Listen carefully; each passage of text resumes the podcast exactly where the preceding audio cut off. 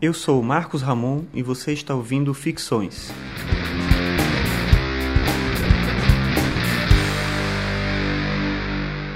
Esse é o episódio 16 e hoje eu vou falar sobre livro impresso e livro digital.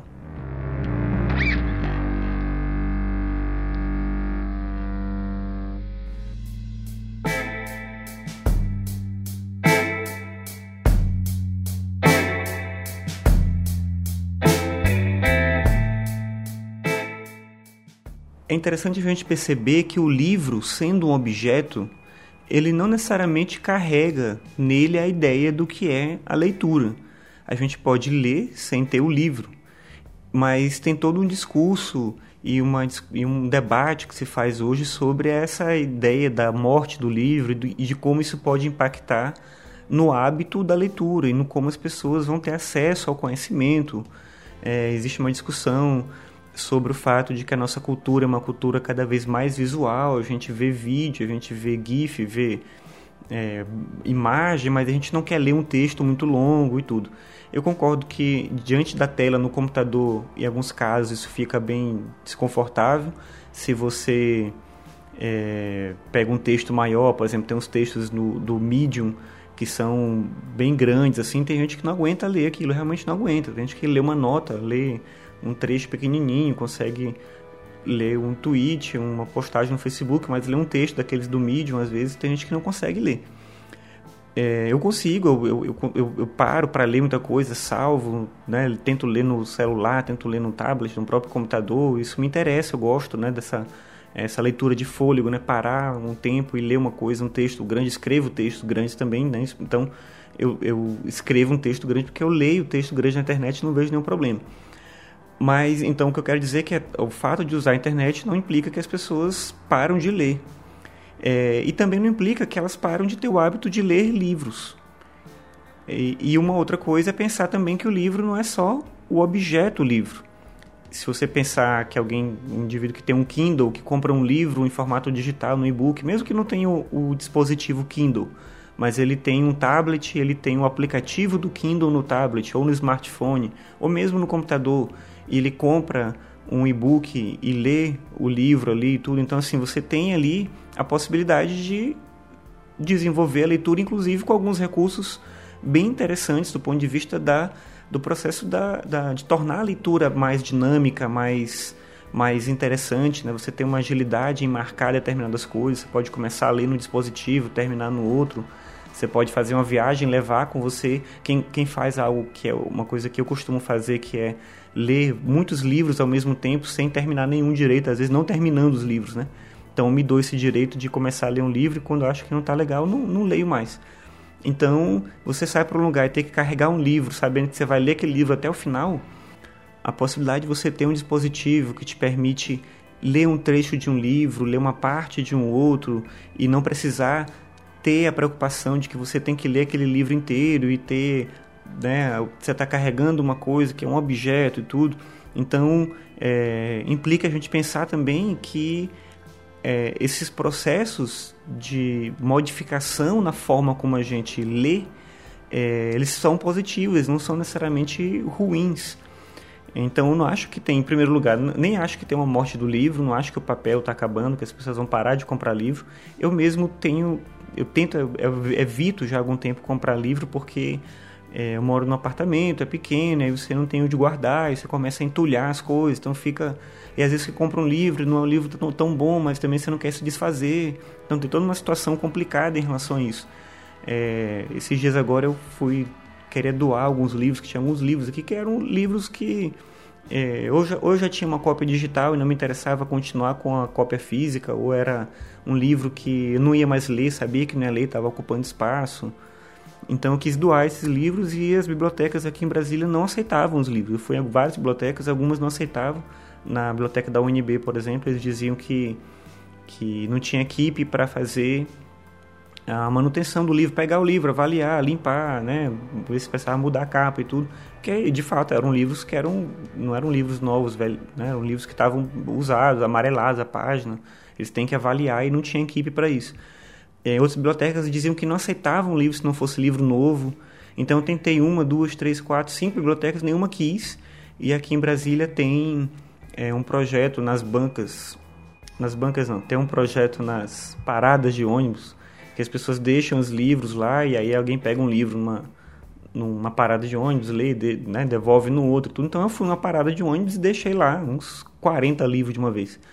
E eu passei nessa mesma parada de ônibus dois dias depois e não tinha mais nenhum livro lá. Então, tomara que a pessoa que pegou, as pessoas que pegaram esses livros, consigam fazer algum uso interessante deles. É, mas mostra de alguma forma que tem um, um, complicador no elemento livro de papel, assim, a biblioteca que não aceita mais livro, né? Então, e você pensar que tem livro às vezes que não tem publicação mais recente, tinha livro que eu estava querendo doar de literatura que não tem edição agora nova, né? Você quer comprar uma edição nova, não tem. E a biblioteca não aceita porque é livro velho. Então é uma situação de pensar, de repensar talvez o sentido do livro. E também de repensar o sentido da própria biblioteca. Você vai a algumas bibliotecas e, em geral, o que a gente vê, não é só isso que a gente vê, mas a gente vê muita gente estudando para concurso. Então as pessoas vão à biblioteca para estudar para concurso. Eu lembro muito quando eu estava na escola ainda, segundo, terceiro ano, depois quando eu entrei na universidade, eu ia muito à biblioteca para ler literatura. Então, livros que eu não podia comprar, que eu não tinha acesso, que não era simples. Então, eu ia na biblioteca para emprestar livro, mas também para ler na própria biblioteca. Lia o livro ali, anotava a página que eu estava, voltava no outro dia. Então, li muitos e muitos livros na biblioteca. E hoje parece que isso já não é mais um hábito. Assim, entrando na biblioteca, o que eu vejo muito, você olha para todo lado, que você vê basicamente a gente é, estudando para concurso. E nada contra estudar para concurso, mas é de pensar o sentido da biblioteca e o sentido do livro.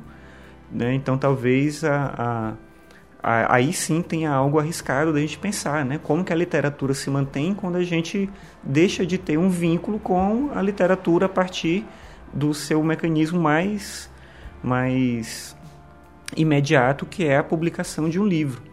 E é de novo, eu não estou falando só do livro físico, estou pensando também no livro digital, porque a ideia toda de de eu discutir isso aqui nesse episódio é pensar que para mim não existe essa dicotomia entre livro impresso e livro digital. O que a gente tem são livros. Então toda a ideia da morte do livro de que a gente não vai ler mais e a literatura vai acabar e a escrita vai se perder, não por conta da tecnologia, talvez por outros outros motivos, né? O Jorge Luiz Borges, ele dizia uma coisa sobre o processo da escrita que era interessante, que ele dizia assim: perguntado ele se ele achava que ele era um grande escritor, e ele dizia que não sabia dizer se era um grande escritor, mas ele tinha certeza que ele era um grande leitor. E disso eu tiro uma coisa interessante que é de pensar que quem quer escrever é, precisa ler muito. Então o processo da escrita é um processo que passa antes pela leitura. Então você precisa ter um domínio, você precisa é, ter hábito e, e, e estar envolvido com a cultura da leitura para poder, inclusive, escrever. E como eu sou professor, e como professor que lida com adolescentes, eu vivo uma situação desse tipo o tempo todo. Né? Você percebe estudantes que, num debate em sala de aula, eles conseguem expor determinadas ideias, defender muito bem o que eles têm para dizer. Então, eles têm ideias, eles têm opiniões, eles têm um posicionamento crítico em muitas situações, mas se você pede que ele escreva, ele não consegue sair do, da segunda linha. E isso acontece por quê? Né? O que, que será que impede essa pessoa de avançar na escrita quando ela consegue ser tão espontânea para a fala? É, provavelmente porque falta esse, esse espaço da leitura, né? esse espaço da leitura não está sendo desenvolvido, ele não está sendo. É, não está ocorrendo um espaço em que as pessoas consigam lidar com esse ambiente do livro. Então, se a gente tem cada vez menos livro disponível, se a biblioteca é um lugar para estudar para concurso, se a gente não tem né, o, o lugar de, de voltar para os clássicos, né, de se debruçar sobre a literatura, essa literatura é só obrigação da escola, que manda a gente ler os mesmos textos e tudo. Então a gente acaba é, perdendo o espaço de um contato com a leitura que, em tese, vai proporcionar também uma possibilidade de conseguir um desenvolvimento na escrita que ele é, ele é extremamente necessário para a gente. Mas por mais que eu tenha dito que eu vejo nos estudantes às vezes pouco ímpeto para a leitura, isso só é verdade em parte, porque em muitas situações eu vejo os meninos com, lendo muita coisa. É, não é a literatura que a escola propõe, mas eles estão lendo muita coisa. Então eu lembro, não, é uma coisa recente agora, mas eu lembro quando quando estava no cinema é, os filmes lá do Crepúsculo, eu vi os meninos na escola lendo aqueles livros na época que, que eram lançados os livros do Harry Potter, tinha muito menino lendo Harry Potter, lendo Senhor dos Anéis por conta do filme, lendo agora 50 Tons de. Então eles estão lendo um monte de coisa. Talvez não sejam coisas que todo mundo acha que são boas, mas estão lendo. Então assim, tem existe uma dinâmica da própria mídia que move a gente para a literatura. Mas aí é aí que eu vejo um problema. Quando a mídia move a gente para a literatura, a gente vai na literatura, mas talvez a gente não continue nela.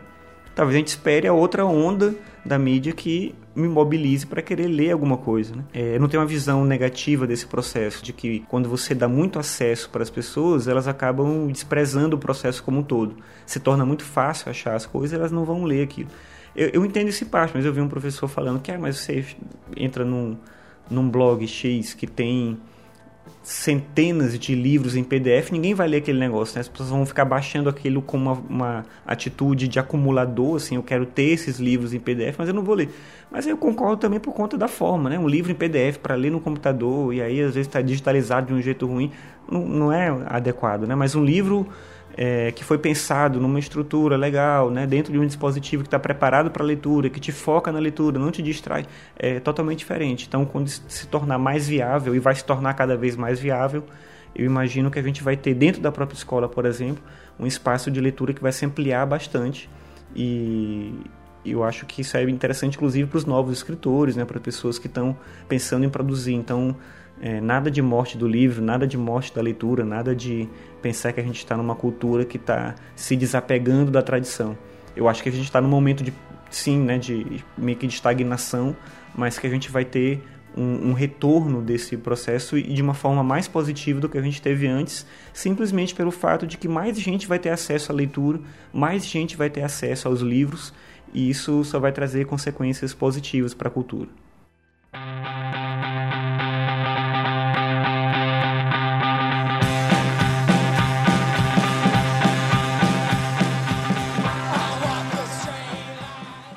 Obrigado por ouvir mais esse episódio. Esse foi o episódio 16 e na semana que vem eu vou falar sobre o lado bom da angústia, de que forma esse sentimento angústia pode ser encarado como algo positivo. Você pode acessar todos os episódios do podcast em www.marcosramon.net/podcast no meu site marcosramon.net você tem ali o link também para acessar meu blog, ver os textos que eu escrevo. E aí eu peço que se você gostar dos textos, tanto quanto do podcast, que você divulgue, compartilhe, né? deixe um comentário. No caso do podcast, se você acompanha, né? deixa um, um review no iTunes, alguma coisa é, do tipo. E é, obrigado por acompanhar. Eu peço que vocês é, se tiverem alguma ideia de um tema, eu tento sempre trazer um tema que eu acho que é interessante para discutir a partir de uma proposta filosófica. Nesse episódio no anterior, eu falei mais de algo que de impressões minhas sobre, sobre temas que estão ligados à tecnologia, no caso, no episódio anterior, financiamento coletivo, e nesse, a, essa relação entre o livro impresso e o livro digital. Mas no, no próximo episódio, quando eu trouxer o tema da angústia, eu vou tentar vincular a discussão é, bem mais a tradição filosófica. Então eu tento mesclar um pouco esses episódios nesse sentido. E se você que está ouvindo tem alguma sugestão, tem algum tema que você acha que é legal de abordar no podcast, é só mandar que eu tento, dentro das minhas limitações, discutir o tema aqui também. Então é isso, obrigado por ouvir e até a próxima.